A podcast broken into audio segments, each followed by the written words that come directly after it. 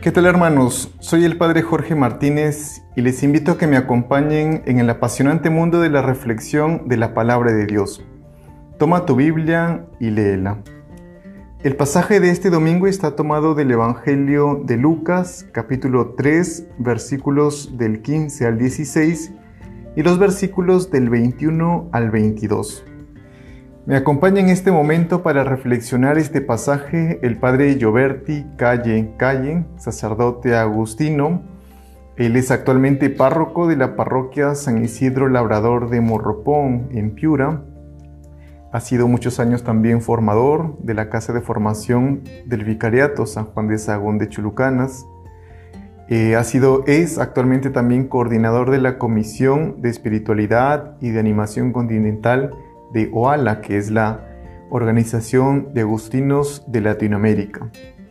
Con el padre Gioberti nos conocemos hace algunos años, ha sido mi formador también en el noviciado, también en el año de pastoral y algún año también en el profesorio.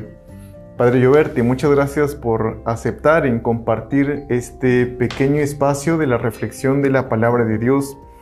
¿Qué nos puedes decir tú sobre la influencia de la palabra de Dios o la importancia de la palabra de Dios en nuestra vida cristiana, en nuestra vida consagrada. Muchas gracias por la invitación, es una alegría de poder compartir, eh, de poder responder a esta invitación que es muy buena porque permite compartir la fe.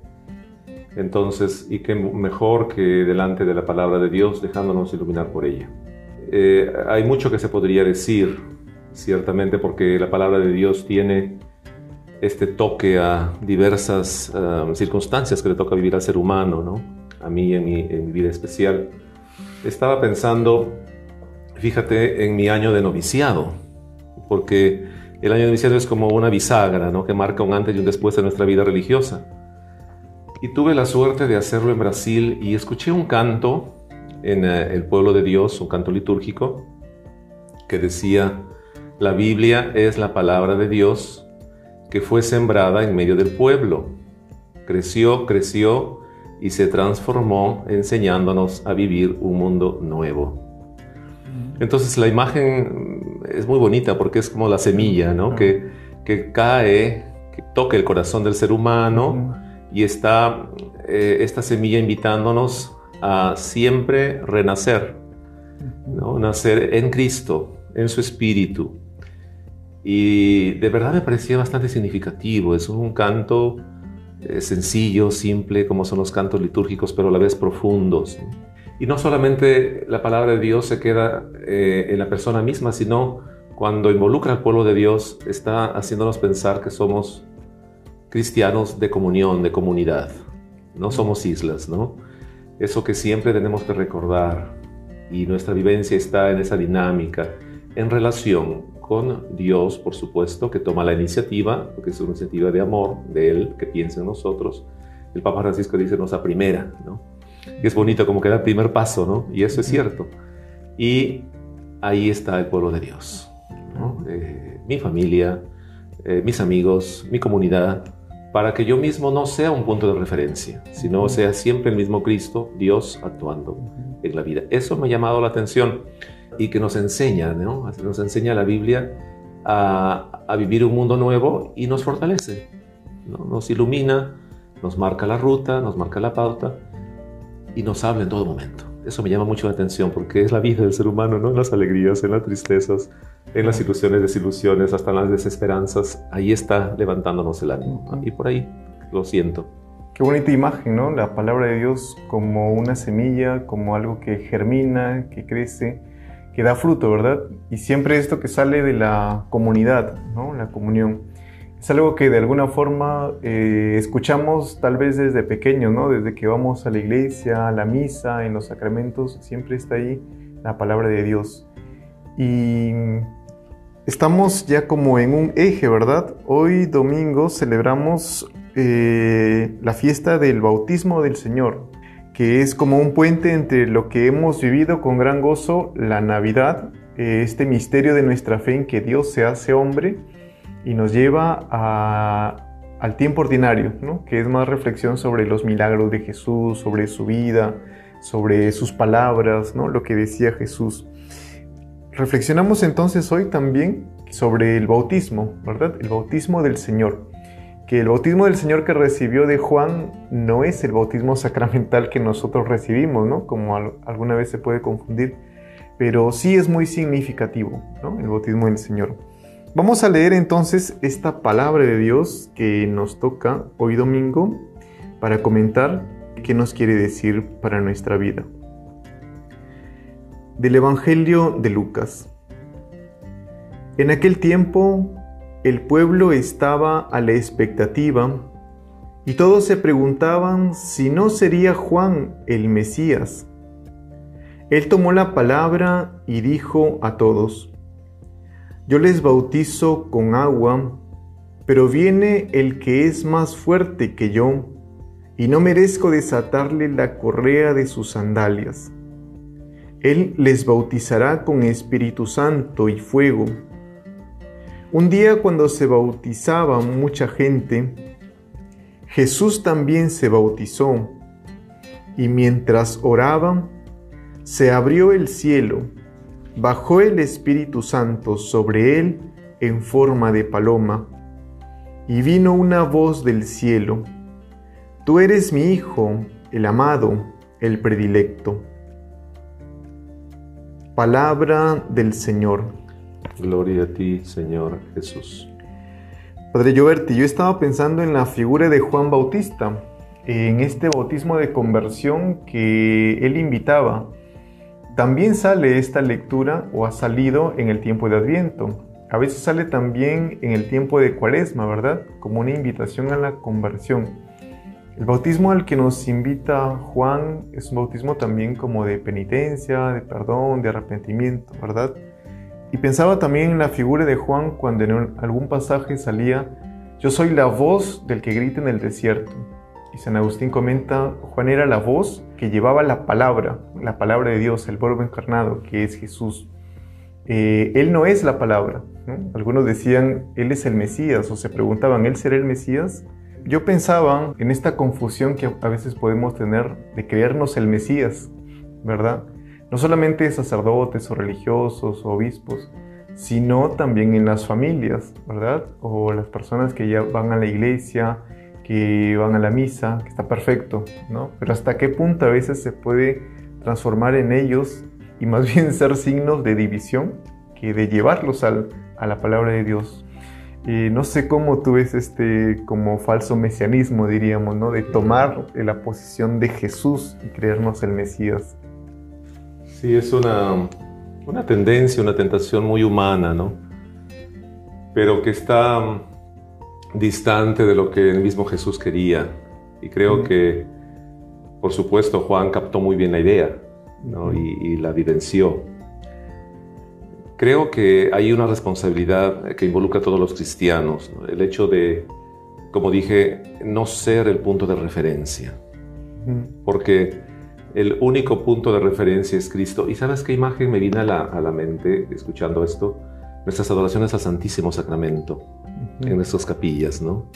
O en nuestras comunidades, por más pequeñitas que sean, nuestras comunidades religiosas, nuestras comunidades zonales, eh, nuestros institutos religiosos, nuestras parroquias. Eh, creo que Dios en su providencia, porque creo mucho también, por supuesto, en esto, que creemos, eh, nos va direccionando, ¿no?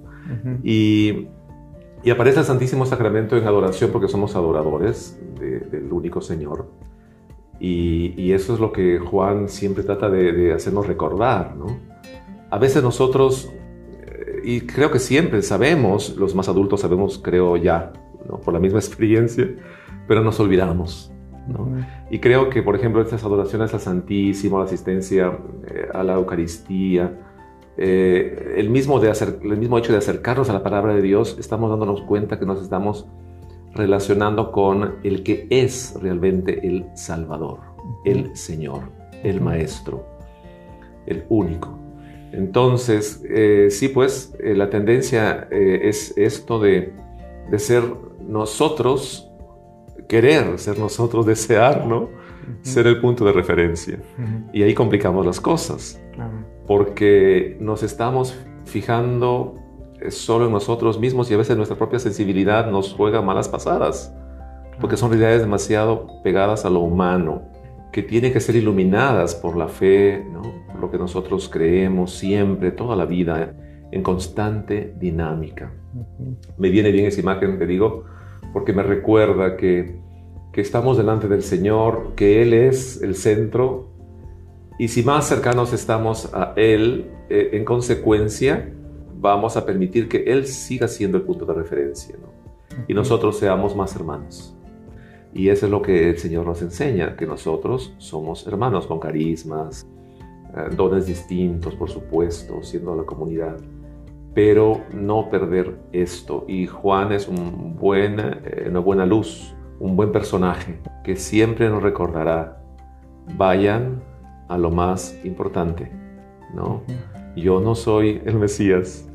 Y qué humildad, ¿no? Y eso creo que también es muy importante. Viene a mi imagen lo que me gusta mucho San Agustín iniciando sus confesiones, que dice, grande eres Señor y muy digno de alabanza. Él, él recurre a la Sagrada Escritura para para hacernos recordar que lo que el mismo Agustín en su experiencia había vivido, porque él tenía eh, también esta, esta, tendencia. esta tendencia, ¿no? De sentirse grande o buscar alabanzas, ¿no? Y a veces tenemos estos aires de grandeza, o buscar alabanzas, que nos complican y que nos hacen hasta perder la alegría cuando, cuando no sentimos que sucede en nuestra vida, ¿verdad? Esto es tan práctico, pero puede convertirse hasta en un infierno, ¿eh? Y tan complejo si nosotros lo permitimos. ¿ya? Por eso la palabra de Dios, creo que, y eso nos enseña también la iglesia, tiene que ser leída a la luz de la fe cada día, cotidianamente, porque es una constante luz, un piso firme y nos marca dirección. Es como hacerte regresar. Así es, sí. Esta palabra de la autorreferencialidad que también nos, nos abre el Papa Francisco, ¿no? Como citarte a ti mismo, ¿no? como ponerte de ejemplo. Es por un lado una tendencia, ¿no?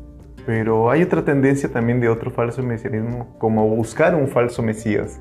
Tienes a Jesús, que es el Mesías, que es el Salvador, pero a veces también corremos el riesgo de buscar nuestra salvación o nuestra sanación en aspectos de nuestra vida eh, por las que tal vez recorrió también San Agustín, las cosas, lo que le rodea, y, y no se daba cuenta que Dios, que su salvación estaba dentro de sí, Actualmente, en este contexto tal vez de la pandemia, de mucha gente también en desesperación, válidamente, ¿no? Por todo lo que estamos viviendo, eh, no sé si se te viene algo a la mente, algún falso Mesías que, que nos hayamos enfocado a veces o que podamos observar que la gente pueda obsesionar. ¿Qué falso Mesías nosotros podemos encontrar a veces en la sociedad actual?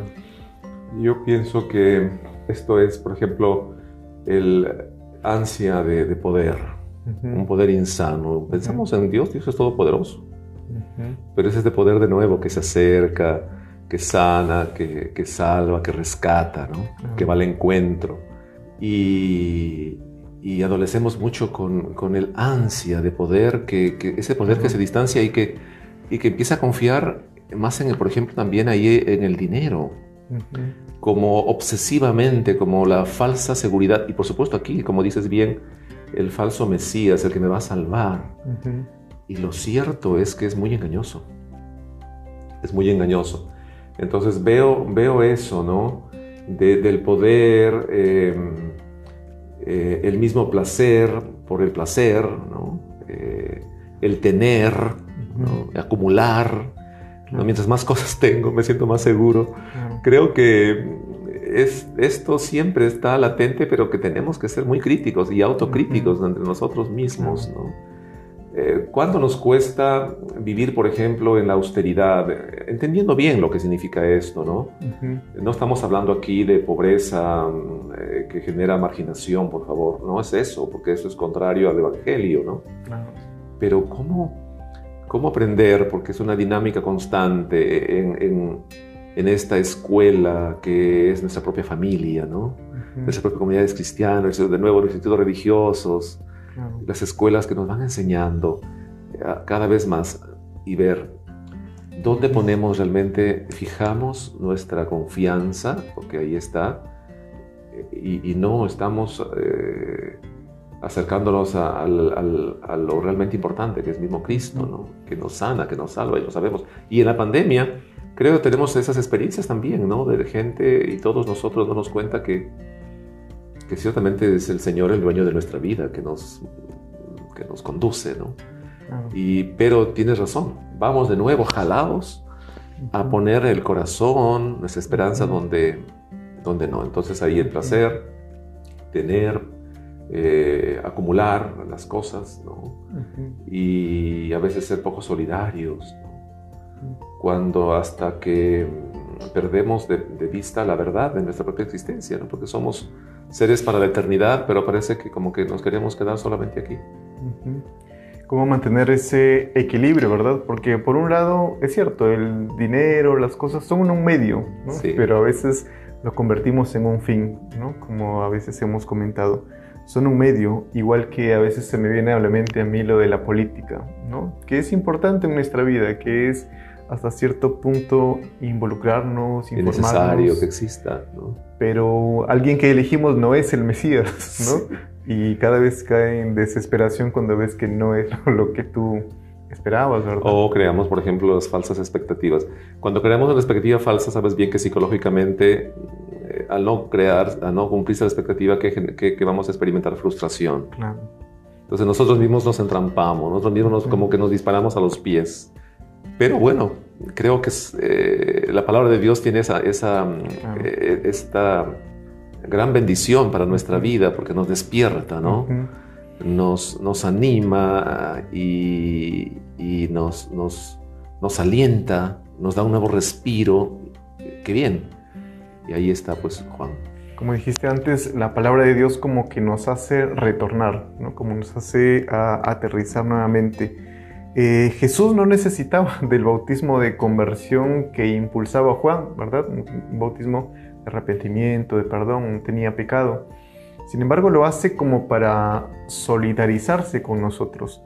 Y hace algo muy significativo Jesús después de recibir este bautismo de Juan. Ora, dice la palabra de Dios. Mientras oraba, se abrió el cielo y se escuchó una voz del cielo, tú eres mi hijo, el amado, el predilecto. Esta relación que Jesús tenía con su Padre para ir ya culminando y cerrando em, este comentario sobre la palabra de Dios, sobre el Evangelio de hoy día, cuán importante es en nuestra vida tomar en serio nuestro bautismo, nuestro bautismo, nuestra vida sacramental y la oración en nuestra vida consagrada, en nuestra vida como sacerdotes, en nuestra vida de familia también.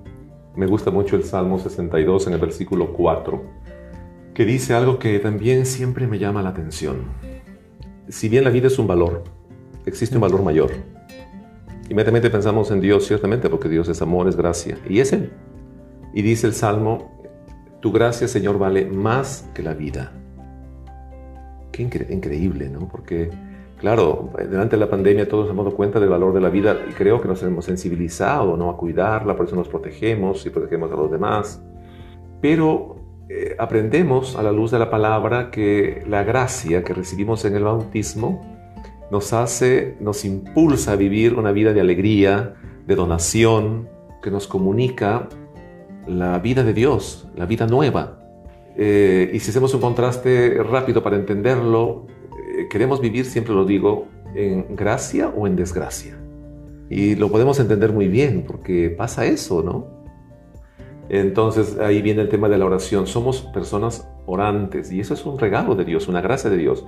Nuestros templos, nuestras capillitas, los oratorios son espacios consagrados a la oración que, nos, que nos sensibilizan a darnos cuenta en el fondo que nuestra vida es un llamado a la santidad. Fíjate, porque la gracia eh, te sostiene eh, en eh, la vocación del llamado de Dios a ser como Él, no otros Cristos, ¿no? Cristiano es eso, ser otro Cristo, ¿no? Parece algo así como, ah, su tremendo, y es verdad, tremendo reto, desafío, y es cierto. Pero cuánto Dios nos ama, de verdad. Y eso es que creo para decirle a Dios, Has pensado demasiado bien en nosotros y a veces a nosotros nos cuesta pensar también en ti cuando las cosas no están tan bien. Qué bonito, de verdad, y qué profundo, ¿cierto? Pensamos en nuestras familias, que recordemos nuestro bautismo y qué bueno cuando entre nosotros decimos estoy rezando por ti, es lo mejor la intercesión, ¿no? Este poder que Dios nos da, porque Él es que concede para nuestro propio bien y el bien de las personas que, que, amamos, que estimamos y también con las que a veces no nos llevamos tan bien, porque es parte de nuestra vida. Tenemos que ir en esa dinámica, ¿no? De pedirle al Señor que nos ayude a alimentar esa sensibilidad a la gracia, al bien, a la verdad, a, a la bondad, que en el fondo también estamos hablando del reino de Dios. Tu gracia, Señor, vale más que la vida. Qué bonita ¿Cuál es la cita, Padre? 62, el Salmo 62, versículo 4. Salmo 62, versículo 4. Me gustó mucho y me dejó pensando porque recordaba una experiencia dentro de la pandemia. Eh, una señora eh, de una de nuestras parroquias se acercó, eh, bueno, yo sabía que había fallecido su esposo, había fallecido su esposo, luego su hijo también estaba muy grave, entonces yo me acercaba con cierto congoja, ¿no? Con dolor para, digamos, darle el pésame, ¿no? Y, este, y la vi más bien como, como alegre, como muy fortalecida, ¿no? Fortalecida, y, sí. y me dijo algo muy curioso, que en su oración, cuando ella rezaba por su hijo, me dijo, Padre, yo no pedía que se cure, yo pedía al Señor que se haga tu voluntad. ¿Hasta qué punto eh, es la fe de esa, de esa persona? ¿Hasta qué punto puede crecer la fe de un cristiano?